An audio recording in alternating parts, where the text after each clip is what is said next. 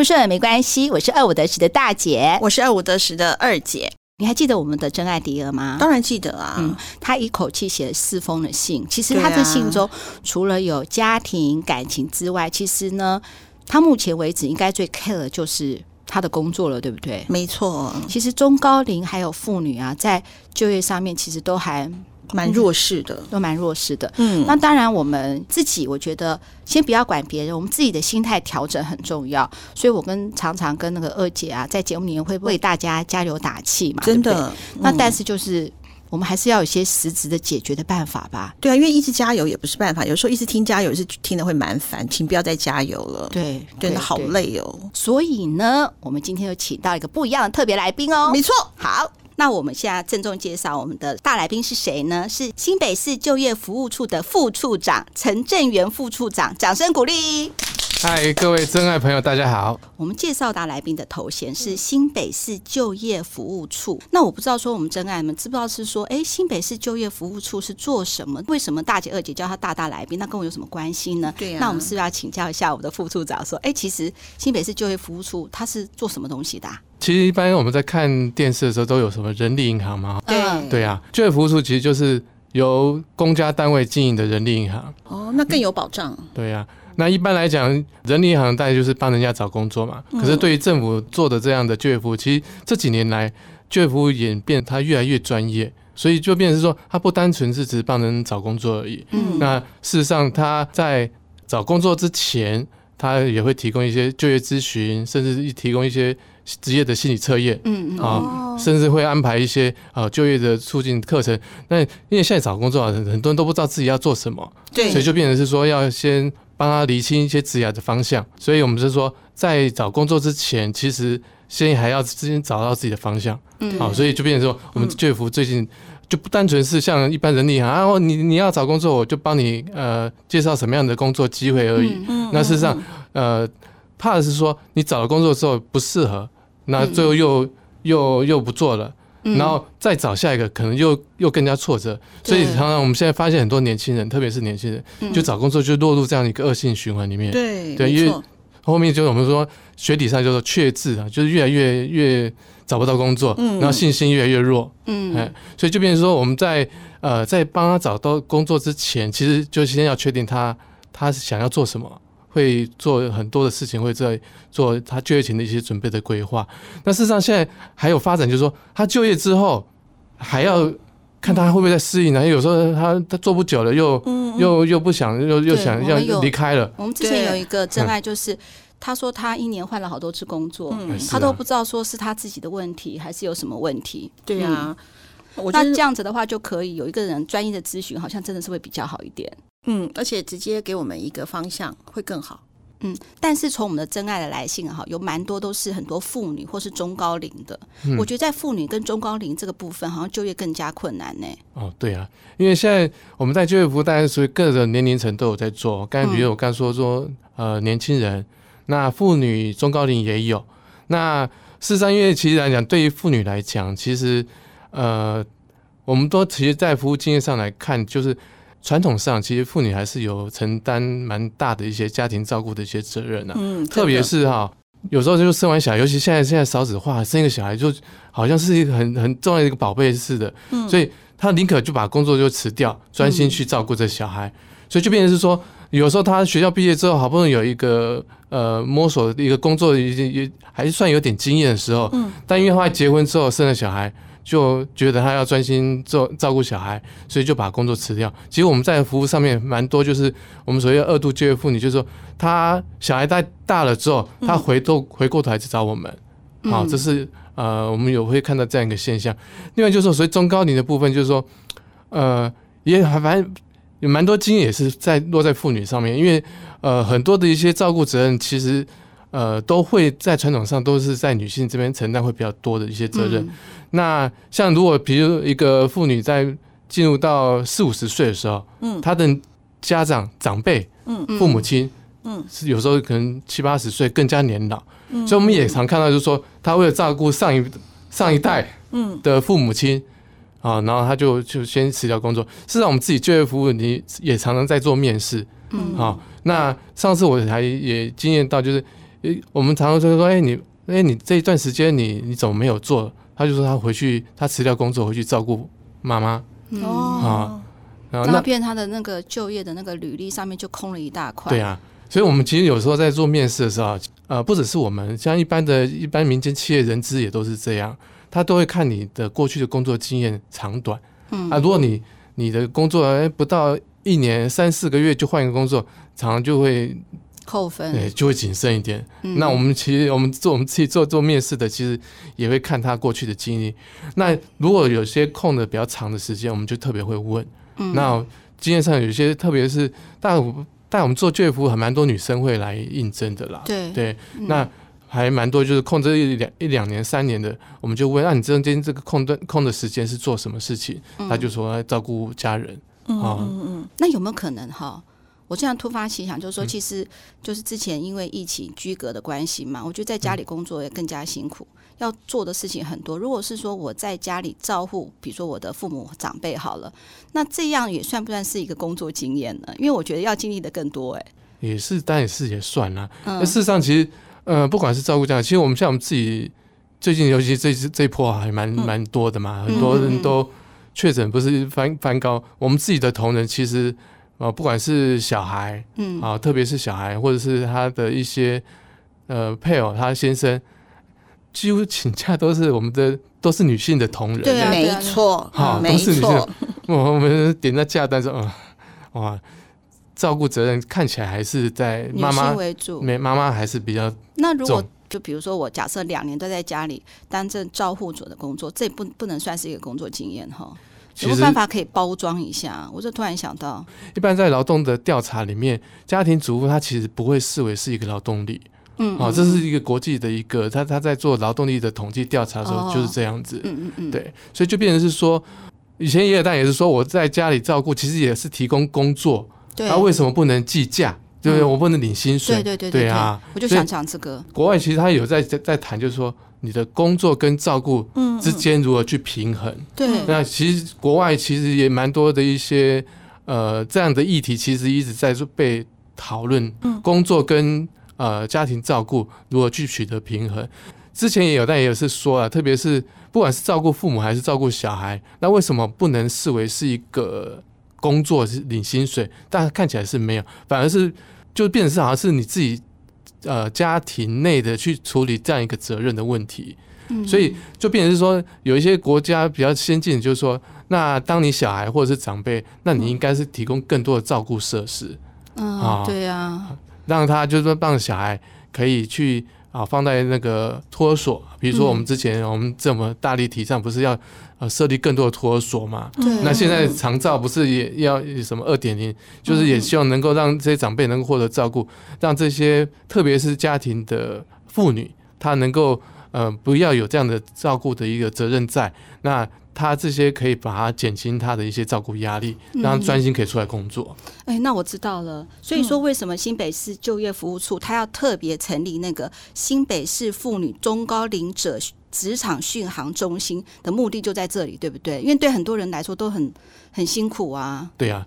因为其实老实讲，要要减轻他的照顾的责任来讲的话，其实但不是。不能单纯就是说，哎，我们劳工局提供或是就业服务提供什么样的一个服务就可以处理，所以他必须是要呃间接的相关他的一些压力，也要去找到相关的一些政府单位局处，能够去开发一些资源，比如说啊，卫生局他的长照资源教育有，他如果要照顾长长辈的话啊，卫生局如果提供更多的这些长照资源的话，他就可以放心，那把长辈把他放到里面去照顾。社会局跟教育局也很重要。他如果能够开更多的一些公立的托儿所或者是幼儿园，嗯、那他的小孩子就可以在里面去照顾。特别是社会局啊，他有一些要成立一些托婴，因为年纪小的话是在社会局这边，嗯、比如两岁的时候，嗯嗯嗯啊，以以往我们就说，哎，呃，四岁到六岁小孩，如果小孩上小学，他应该至少还会在学学校内上学的时候可能会放心一点。嗯，那特别是在。学龄前的时候，对对，学龄前的时候，通常就是要照顾嘛。嗯，那四到六岁的时候，我们就就教育教育局这边会成立所谓幼儿园。那更之前，那之前就说，那零岁代出生就给政府单位，目前好像还没有，至少还是在两岁的时候。嗯，两岁的时候就会脱音嘛。对对，所以就是像政府单位，特别是社区成立呃脱音环境啊，让这个妈妈特别可以把小孩放到脱音里面去，嗯、那她就可以专心出来工作。对所以就必须要配合各各局处单位的照顾的资源能够充分的时候，那这些妇女就可以专心的出来工作。嗯，哎，那我想问一下，如果说我们民众来就是来求职的话，你觉得企业的接受度高吗？像比如说中高龄啊，或是妇女啊，她本身就有这些问题，那怎样鼓励企业能够接受这样子的一个求职者呢？其实基本上，其实我们也一一直在呃努力去让一些企业去了解，就是用一些中高龄，特别是妇女啦，她有什么优势？呃，目前来看的话，其实有一些企业还还蛮喜欢用中高龄的啦，因为他。因为他过去以以来，他其实相较于年轻人来讲，中高龄他其实他的工作某种程度上已经有一些成熟度在，嗯、所以他在工作的时候，他其实投入相对是比较高的。那他也不会去随意去转换跑道啊。那工作的忠诚，所以我们说工作的忠诚度其实相对也是比较高。哎，那我要考一下那个二姐了。既然那个副处长说那么多，我想问一下，请问二姐，你跟年轻人比？你有什么优点呢？副处长这在这里，我当然要讲欢迎 欢迎二度就业妇女投入文化出版的行业。不是不是，我不是说你要找人，我是说你个人你自己。哎，我先讲，我们公司本来就我公司有个员工，好，我们公司十五年了嘛，哈，有个员工跟了我十三年，十三年呃，快十四年了。他的年纪就他是我们公司年纪最大的，应该快要六十岁了。那那个时候当然他也会好。你知道为什么鼓掌吗？为什么？比我小个两岁而已。那那个时候呢，我就呃一开始他就有有点紧张嘛，哈。那我就跟他讲说：“你放心，然后只要公司没倒，到六十五岁一定没问题。那六十五岁之后，如果还有意愿上班，再回聘，因为、哦、因为可以回聘，好可以回聘。”他是故意在你面前不是不是乱讲话，我才不是这种人呢、欸。然后，但是我想要跟呃我们所有的真爱分享一下，如果你也是老板的话。呃，我们公司其实年纪差蛮多的，有二十几岁到你看我们家的那个负责排版的美术编辑，他已经快要六十岁的哈，他年纪差蛮大，但是对我来讲，它的功能性虽然比较单一，它是专门负责排版，但是我可以讲，我们出版业界排版比它好的太少了，它的动作非常的快，的确它的创意比较不足，好，它比较适合比较固定的工作，但是我真的要讲啊。呃，其实一家公司它一定都会有一些滴滴答答、琐琐碎碎的事，是没有办法归类给哪一个员工做的。比方说，因为疫情的关系，我们门都锁起来嘛，按门铃的时候，永远是他，他年纪最大哦，永远是他去开门。好，我们员工聚餐的时候，永远是他去拿筷子、拿碗分给大家。厕所的擦手纸没有了，你会发现基本上都是他在做。甚至我们之前，呃，我们那时候还说什么要环保，后来我觉得实在太恶了，就是用一个擦手巾、毛巾，应该是很久之后我才发现，礼拜五的下班他是会带回家洗干净完之后，礼拜一放到公司。就是公司太伟大了吧？有这种人，真的真的。有一些事情是你没有想过，说是要归类给哪一个员工做的。我觉得，那当然我们家的财务年纪呃四十几岁也比较大，就会发现说。都是这几个比较资深的阿姨们 来开始做，那年轻小朋友可能通常都是做，不是说他们不做，他们可能没有注意到这么细微处啊。到后后来我是直接规定，不准再让芳姐帮你们拿碗拿什么的，直接是我们的年轻的小朋友要去做这样子的事情，不准再让芳姐去做这样子的一个事情。那他们也才发现说，哦，原来这些事情都是我那个同事在做的。如果你不要回避第二个问题哦，就是你跟年轻人来比。有什么不一样？你个人，我，我个人，我是完美的老板啊。不是，我是说，如果你求职，我们不是说要帮我们正在问问题吗？现在有个专家，你要讲出来啊。其实我觉得，因为我已经很久没有当员工了啦，所以我上次啊、哦，就是我有分享过，真爱们，你们记得吗？我有分享过一集叫做《高年级实习生》。嗯，我觉得用中高年级的他的经验的传承，跟他就像刚刚副处长讲的，他帮你顾前顾尾的那个能力，绝对会是一个初入职场的毛头小子办不到。哦，我知道，就是社会历练啦。对，好啦，你讲的比较好啦。没有没有没有，那既然你讲不出来，我愿意自我接受挑战。不是讲不出来，是我刚刚很真心的去讲说，我觉得中高年的员工对我来讲，他是我一个算是定心丸吧。不是，我现在就是因为我们副处长来了嘛，专家来了嘛，嗯，我要假装我去应征，然后我的你就是当那个就是假装啦，因为我知道你有包容的心，一定可以接受很多不同的人。你搞那么讲骂我，我听懂。对对对，不是你要假装就是嗯，我现在已经是五十七岁的一个人了嘛，那我要去你公司应征，你要来我公司应征，哎，我来公司应征，那我就要告诉你说，我其实有哪些工作能力是可以比年轻人做的更好的。然后呢，我讲的这个过程就让副处长来打分数，对不对？就是要鼓励我们的那个，不管是妇女或是中高龄，总是要踏出这第一步嘛。是是，所以我们现在要去跟副处长 interview 吗？没有，就是我啦，我没有时间 interview，因为我们现在要分享的东西太多。因为我只是想说举个几点，我觉得有一点让副处长打分数。我觉得有一点大家一定要讲，我们的真爱们，就是说你要讲你对公司的认同度，而且服从度，最重要的就是你愿意待很久，不会轻易的离职，因为有加分吧？有啦，因为你知道吗？不是不是不是，因为一个员工在一个公司里头，你对于老板来讲，你一定要花时间去栽培他嘛，去培养他嘛。你把他养大了之后，跑到别人家去了。你知道当老板的心有多痛吗？所以我五十七岁，我人生最后一里路，所以我也不可能去别地方了。你就用我吧，只有说服力吗？不是，不是这样。你就说我有丰富的人生经验，在我最成熟的时候，我愿意把我的所学贡献给公司，我愿意学，我向心力又够，我服从度又高，对不对？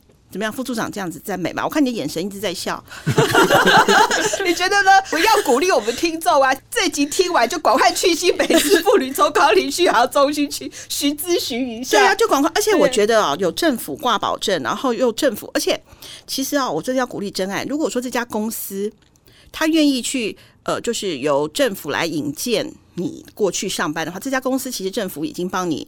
筛选了，挂保证了，对不对？对，而且我真的要鼓励真爱，就是要找这样子的，就像相亲。我一开始觉得你们可能觉得我离题了，但是我要讲，就是相亲，别人愿意介绍，就代表你是个好人呐、啊。对，你如果不是个好人，我才不想帮你介绍。当我们的新北市就业服务处帮你介绍出去的时候，代表你已经非常倍儿赞。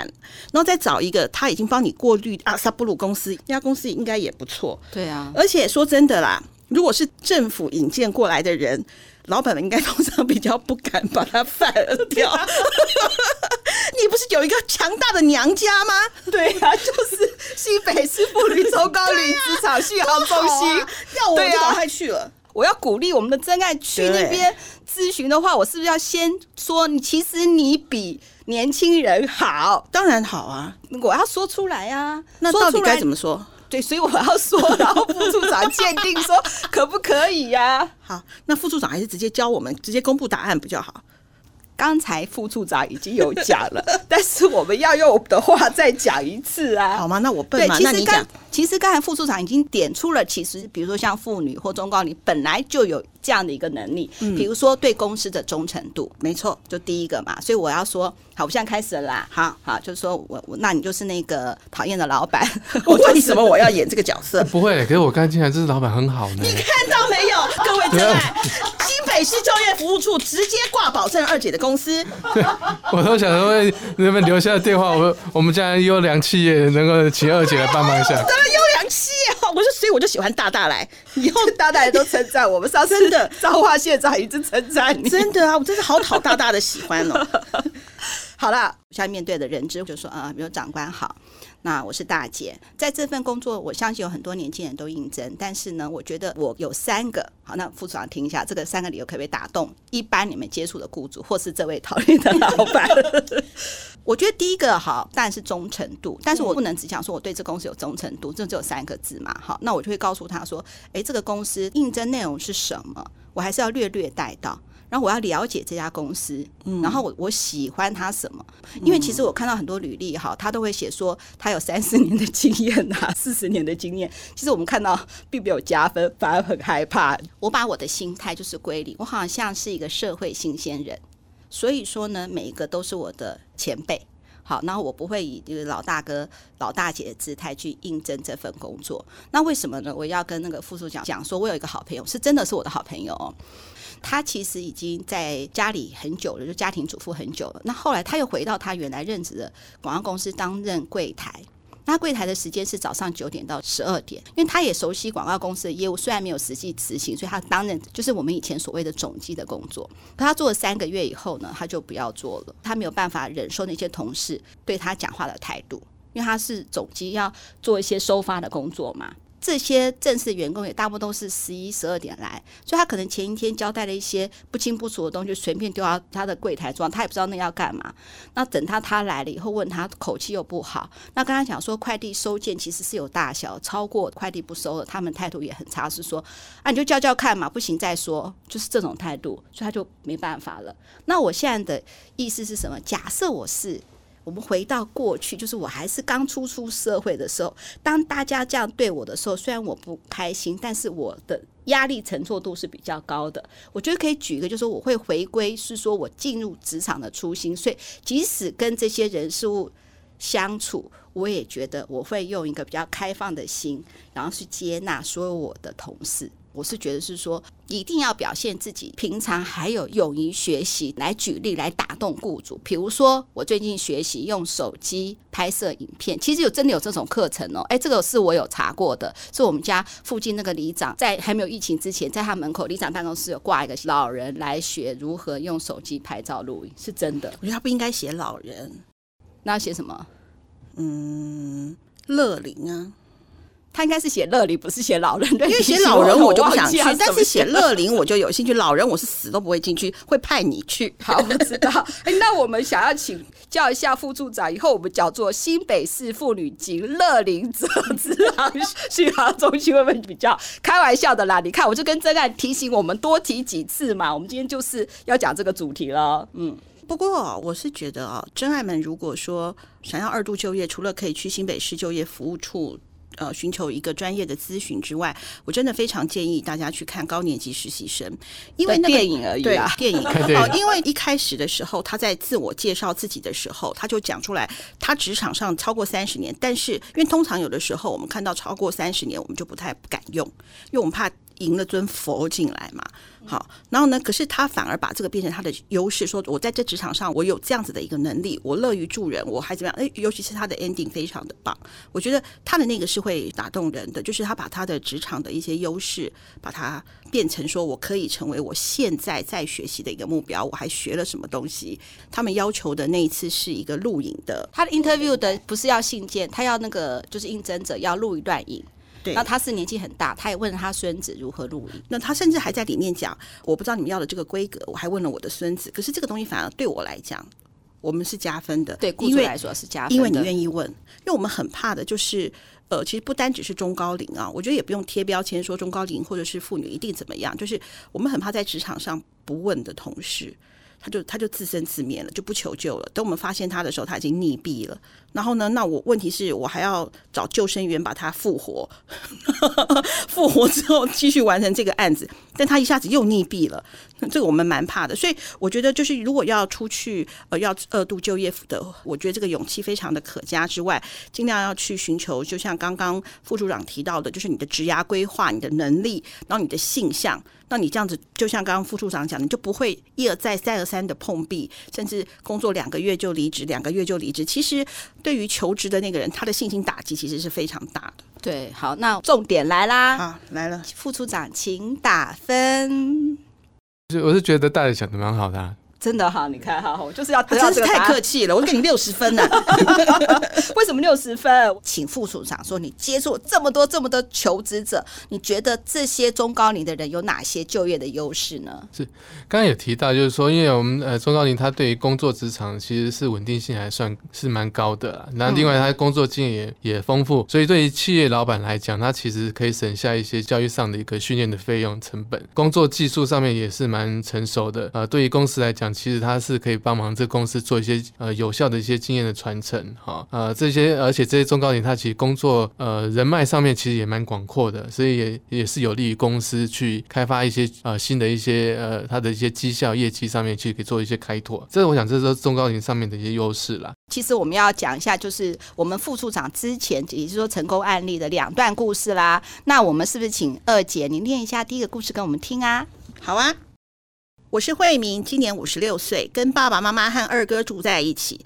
自从哥哥中风卧病在床之后，我就是家中唯一的经济支柱。很多人都说我很辛苦，但对我来说，一家人能够在一起比什么都重要。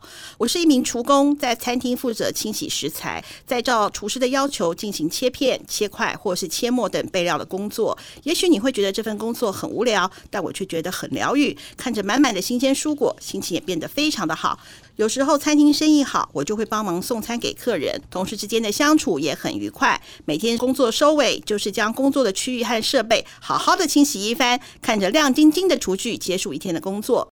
但二十多年来，我需要照顾中风的哥哥，由于病情不稳定，有时我必须暂时辞职，全心照料。常年频繁的换工作，导致我的收入非常的不稳定，严重影响家中的经济。有一次偶然经过新北市妇女及中高龄者职场续航中心，好奇心的鼓励之下，我勇敢上前去询问辅导员。问清楚我的状况之后，居然提供给我长期照顾与职涯咨询的服务。首先，全面评估哥哥失能的状况及照顾的需求，帮我申请移位板、移位腰带、便盆椅等照顾辅具。而原本不利轮椅通行的居家环境，也透过无障碍的修缮，打造舒适便利移动的空间。减轻我与家人的照护负荷，并且搭配每月一次的居家护理服务，每月六次的复健师到宅支持，也让我和哥哥不必舟车劳顿，在家就能够享受到最专业、完善的护理以及复健的治疗。至于我的工作，在咨询老师的引导下，一步一步让我重拾自信，摆脱长期换工作的心理压力，重新投入出工的工作。我觉得好感动哦！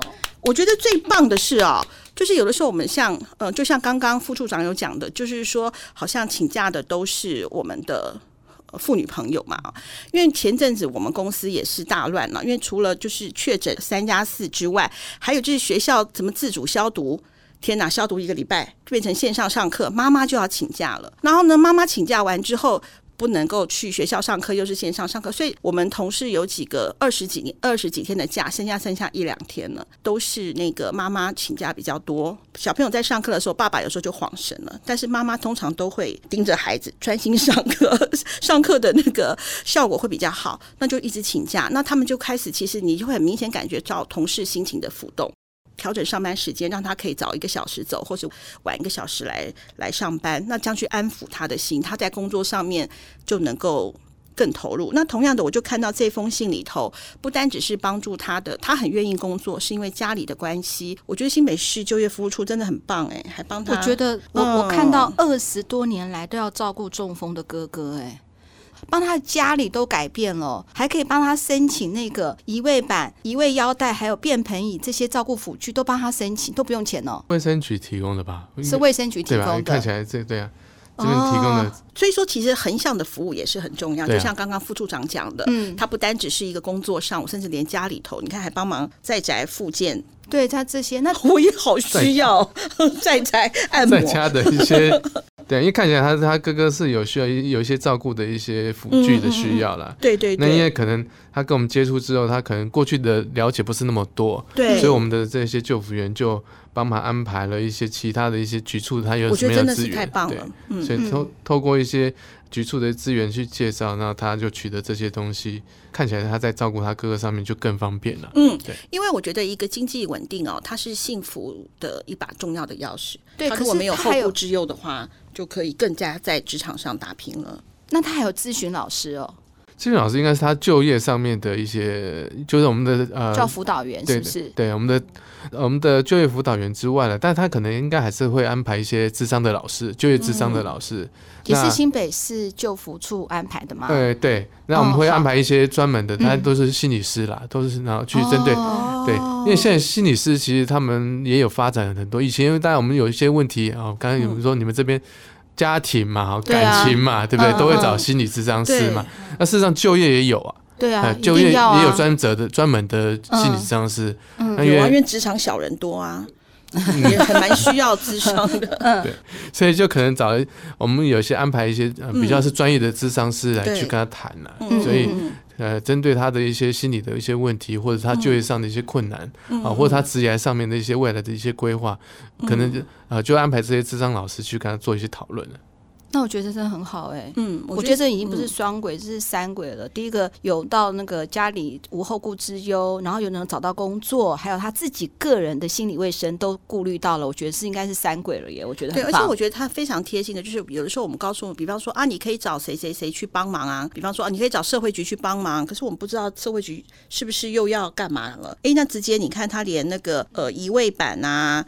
移位腰带啊，便盆椅什么都帮他申请辅助，就等于说你有困难，我直接也把你需要的器材帮你补助好，也帮你照顾哥哥。他也告诉你说你要找哪些单位去申请这些东西嘛，嗯、对不对？对，嗯，我觉得这样真的很棒。嗯，好，那我觉得只有一个案例不够嘛，哈，因为我们听众蛮多妈妈的嘛，有没有一个妈妈的案例呢？有，好，来念一下吧。好啊，我是单亲妈妈敏慧，结婚前曾经担任过外商公司的秘书。对工作也一直充满了热情与目标，直到成为单亲妈妈之后，因为后援人手不足，也为了兼顾经济收入与孩子教养，便投入兼任英语家教的工作。因为上课时数可与雇主协调讨论，也较能配合孩子大多数的接送安排，工作弹性上带给我很大的便利性。后来因为疫情扩大到不可收拾，许多家长为了安全都直接减少实体家教课程，也导致我收入变得非常不稳定，才会兴起想要转换工作，或者是。是理一理时间，再多增加斜杠工作的念头。只是以我的年纪和条件，起初求职真是处处碰壁，要斜杠也不容易，因而辗转来到新北市妇女及中高龄者职场续航中心的职涯咨询，想找老师聊聊，找出我的问题点和可以切入的点，重新规划我的迷惘且受限于身份与时间的求职方向。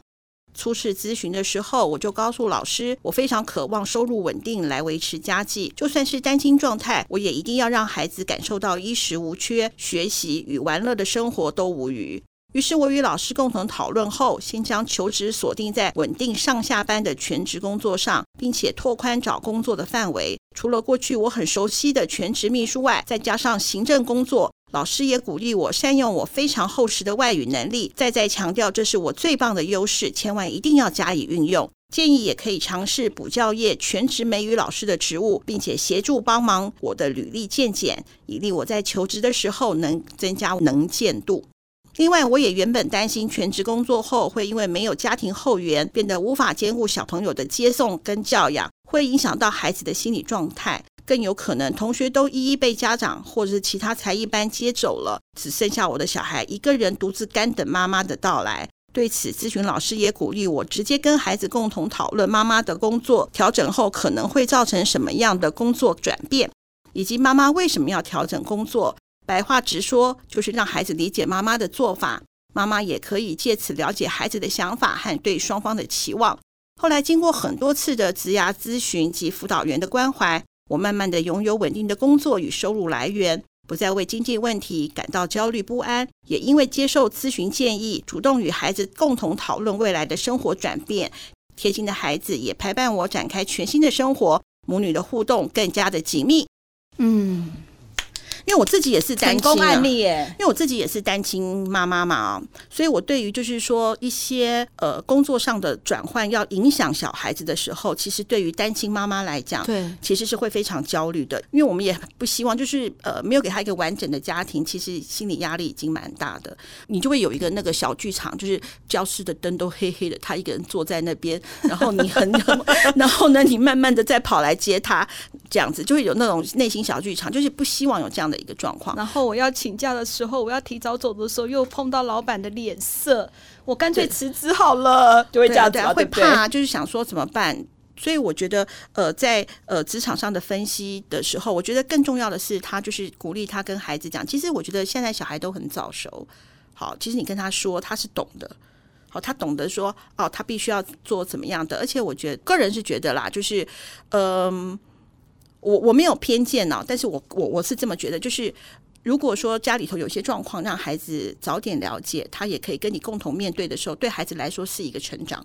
对，我觉得这样而且是非用钱也买不到的成长经验。面对不同个案的需求，是由统一的窗口来帮他规划跟厘清他的困难点吗？我想请教一下副处长了。对，因为通常个案来，呃，妇女来的时候，我们大概会有一些救服员会先做初步的一些了解，他的一些状况，不然他的一些就业的过去的就业的情形，还有他家庭的一些生活的背景。那如果他有进一步的，他有一些担忧的话，其实看起来他是有。他其实就业意愿是蛮强的，对啊，他也蛮想也想进入进入职场，嗯、啊，所以他也有经济的压力。其实这样这样干，其实我们也看到蛮多，就是他其实想要赶上一个工作，嗯、看起来还是有一些照顾的一些问题在，对所以就可能我们会呃找一些资商的老师哈、啊，去跟他做一些讨论。看起来，而且这讨论的次数还蛮高的，好，我们这看起来这整个续航中心就跟他好像是已经是生活上的一个朋友了，啊，因为有时候单亲家庭单单亲妈妈可能就是呃不知道要问谁。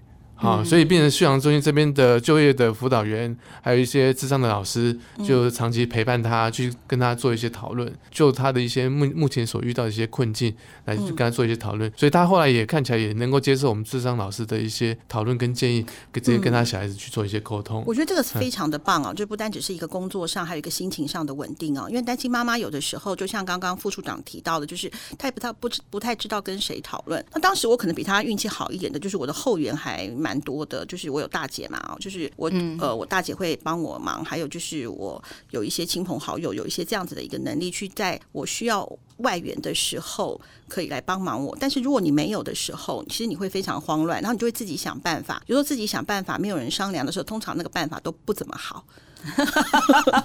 就不怎么好，就 是对啊。那所以说，如果说有这样子的一个就是专责的机构来帮助我们呃中高龄或者是我们的妇女朋友的话，我们的真爱们，我们真的要好好善用这样的一个资源呢。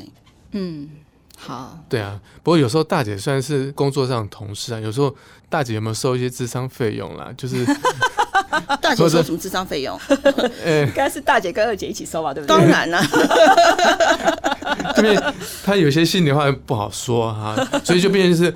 有时候不是很认识的一些智商老师，因为他比较中立的立场来去做一些分析。对，有的时候我们有一些话啊，比方说我很讨厌大姐，我怎么敢在她面前讲呢？如果有智商老师，我就跟你讲说啊，我都真的很讨厌我的大姐。就什么话都讲了，就对。对，有时候外人你反而能够讲真心话。是、啊，对对对对，这挺不错的，我也去咨商一下。好，那这要收费吗？嗯，没有，费用都是由我们去去。哦，那太好了，我真的，就关键就从头到尾就是免费，就是不管智商几次，就假设我初期前半年可能工作还是不是那么的顺利，也会一直辅导我，不会就。半途把我棒死吧？应该不会啊，但是 但每年大概有不少次数的上限了，也不可能无限使用。哦，对啊，对啊，对啊，对啊，就是说至少就是对啦，我们把需要留给真正需要的人才比较重要嘛，对不对？对对对对对对。其实当然，因为我自己来讲，我也都是中高龄了，马上四十岁才刚过那个老花就开始出来了。对啊，这工作压力很大，因为像山西真的产品真的，而且就是说，呃，随着年龄的增长啊，就是身体的一些老化，其实还蛮快的啊。你说说我们视力上的老花啦，啊，退化，那身体的一些机能啊，也其实也是会有。包括我们现在有些，而且做一些粗重的工作，就很容易闪到腰。啊，对啊，所以就变成说，体力上面其实耐力上面都不如年轻人的情情况了，所以就变成说，呃，有一些企业它对于它的一些。呃，对员工的一些要求，有可能就会伴随一些身体的一些老化的一些因素。那对于他的是不是能够在职场上继续续留啊，会不会能够再留在这职场，就会有些疑虑。所以这部分我们就会有一些呃协助一些企业或者是一些老板，我们有所谓植物再设计，或者是针对植物再设计，对植物再设计的这样一个服务，嗯、或者是说呃一些工作上的一些调整。那其实植物再设计这个概念，其实它其实蛮广阔的。一般来讲，我们其实。大概还是都是会在呃硬体上或物理上，比如说呃有一些就业的辅具，呃如果还有一些无形上的或软体，就是它可以针对一些中高龄去做一些植物的调整，比如说它原本是呃做一些体力性的工作，那他如果体力不行的话，他可能可以做一些文书的，或者是呃减少体力工作，其实这都是一些职务在设计的一些概念。所以说是你们跟企业讨论之后，可是他的人资会接受你们，就是你们这样子帮他协调吗？比如说我现在体力不够了，我做文书，这是会愿意的吗？其实可以，就是大家企业的疑虑就是说他适不适合做文书啦。所以如果说这个过程中我们做一些训练，呃，特别是在职训练，啊，训练他。在职训练的费用是一般我们都还是会有一些呃补助。对，其实文书处理的这样的职业训练课程还蛮多的啦。嗯，哎，那就比如说什么 Word、Word、Excel，对啊，PowerPoint 这些东西。哎，不过我可以插话一下哦，我觉得哦，中高龄跟妇女，如果说你的表达能力不错，很会拉迪赛的话哦，我觉得真的超级适合当窗口。对，客服就是客服啦。对，我除了客服之外，就是窗口。比方说，像我，我不是开创一个新的一个事业嘛，我就一直很想找一个窗口，因为我们的小朋友们都是很会往前冲。但是呢，对于窗口的服务，就像我如果自己服务，我窗口满意我，我后面就不用累；窗口讨厌我，我后面就会死亡嘛。其实二姐指的就是副组长讲的，就所谓的客服，对，就是他打电话进来的时候，你的口气。我觉得，如果说中高龄的妇女，她的表达能力还不错，然后她的一些应对进退，比方说，因为有些窗口有的时候给你的都不是人性的时间嘛，那当下我们一些小朋友会有一些情绪，就是说，你礼拜五下班给我，要我礼拜一早上给你，那你就是摆明的六日要我们加班嘛，他就会有一些情绪。如果是我接说啊，那你是不是可以给我到中午呢？我怎么样？就是他也愿意，我们的小朋友可能会比较。直接的就是处事圆融，对，刚才我觉得在这个部分上面，那当然他一定要会，就像刚刚讲的 Excel、Word 啊、PowerPoint 这些，如果说他都会的话，其实我觉得中高龄做这个窗口，我觉得是特别棒。我看到那个副处长有就整理一些资料的时候，特别讲到，就是周高龄就是什么处事成熟圆融，对，利于商场的沟通协调，就特别提到这个。对对对对对，我觉得这个很棒。但是我们现在讲的是所谓的职务再设计，就是我要转任其他工作的时候，在职训练啊，对。就是新北就服是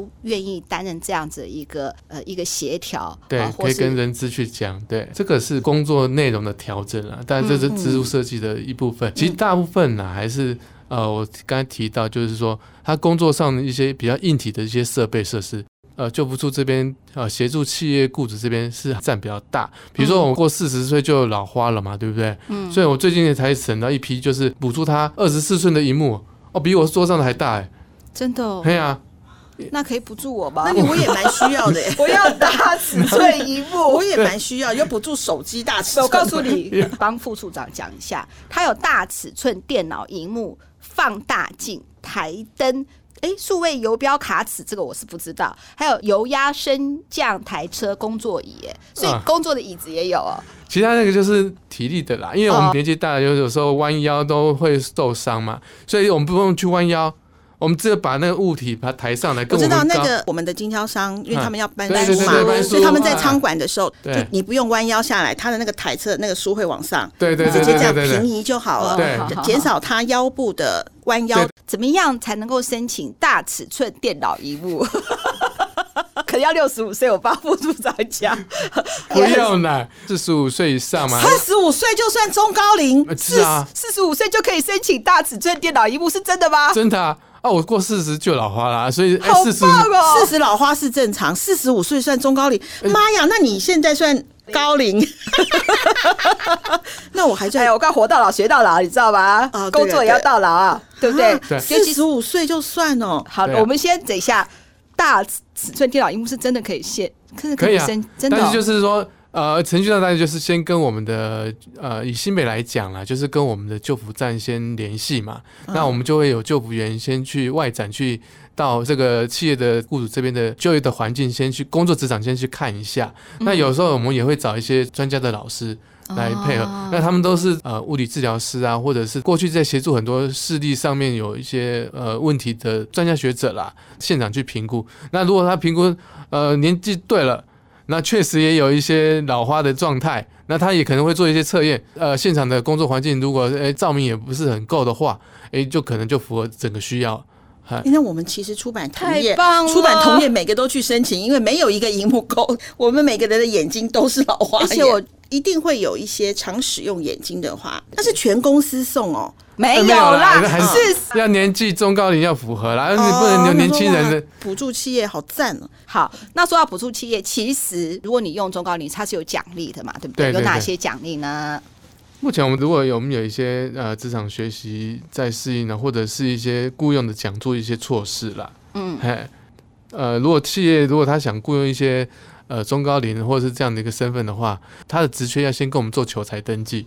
嗯，哎，登记完之后，回头我们就推荐他的这些中高龄的到他的这边呃顺利就业的话，我们就给他这些呃雇佣的一些奖励金。哎，那我觉得哈，好老板，好像那个二姐就是我们的副处长挂保真的老好老板嘛，没错没错。那有些奖励，那我知道呢，现在政府有四大奖励措施，然后呢鼓励呢就是要让我们这些就业的人可以稳定就业嘛，也可以帮那个公司留好人才，那他也要奖励这些好老板。那四大奖励措施有什么呢？副处长，好，那企业呢继续雇佣符合资格的中高龄高龄的员工，那么前半年呢每月哈补助一万三千元，那、哦、后半年啊每月补助一万五千元，那雇佣的越久啊我们补助越多。哇，好棒哦！一万三哦。哎呀，哎还后面哦，还有一万五、呃，越久还领的越多嘞哈。真的，这已经差不多是薪水一半。对耶，真的很厉害耶。那接下来就是还有个职务再设计，我们刚刚有提到职务再设计跟就业的辅具的辅导及补助哈，那我们每人每年哈是最高补助十万，你很多四年哦，每人哈，所以一个雇主企业他可能申请了五个人、五个、十个都有可能。哇，那每个真的，假设我们说这个企业它中高龄用了五个，那就是五十万了，最高了。真的很棒，真的不错。好，嗯，那这接下来还有就是在职中高龄及高龄者的稳定就业训练补助实施计划，那每年补助在职训练总额啊，我们达到三十万，嗯，就是补助企业，嘿，就变成是说我中高龄嘛，那我上课的费用都有人帮我付钱了耶。对，对啊，对啊，有人很棒。企业他想规划职业训练，在职训练，嗯嗯，对，那我们政府这边会补助他三十万。那政府会帮他找老师吗？啊，当然。会哦，老师也会做一些讨论呢。一般，哦，真的，嗯，那很好哎，我可以当师资。你要再就业，请我们副处长看看能不能帮姐安排，可以斜杠一下人生。好，最后就是呃，也是奖励企业，就是。我们有一个世代合作的辅导及奖励哈，那每两年举办一次，那最高奖励二十万。那它其实目的就是在于世代的一些经验能够交流，好，所以刚刚真的很好。对，刚刚二姐也说了，她有用中高龄，也有用年轻人，所以看起来二姐这边可以，就是个完美的企业，我知道，也可以提出申请了。嗯，没错，马上去了解。对，真的啦。其实我们真爱如果要了解的话呢，也可以去我们的新北劳动与妇女及中高龄的职场续航中心去搜寻一下，嗯、或者是你直接在那个脸书搜寻新北劳动与的粉丝专页，其实都有很多讯息，没错，对不对？然后呢，最后当然要鼓励我们的真爱啦，就是在求职的路上当然很辛苦，但是我们需要背后有靠山，就是我们的西北就服，说对不对呢，二姐？没错。最后你要呼吁一下喽。呼吁就是我们的真爱，就是还是要写信给我们。除了听我们的 podcast 去新北劳动云之外，还是要听我们二五得十。好，那二五得十顺不顺没关系，拜拜，拜拜。我们这次掰的很快，对，好棒哦。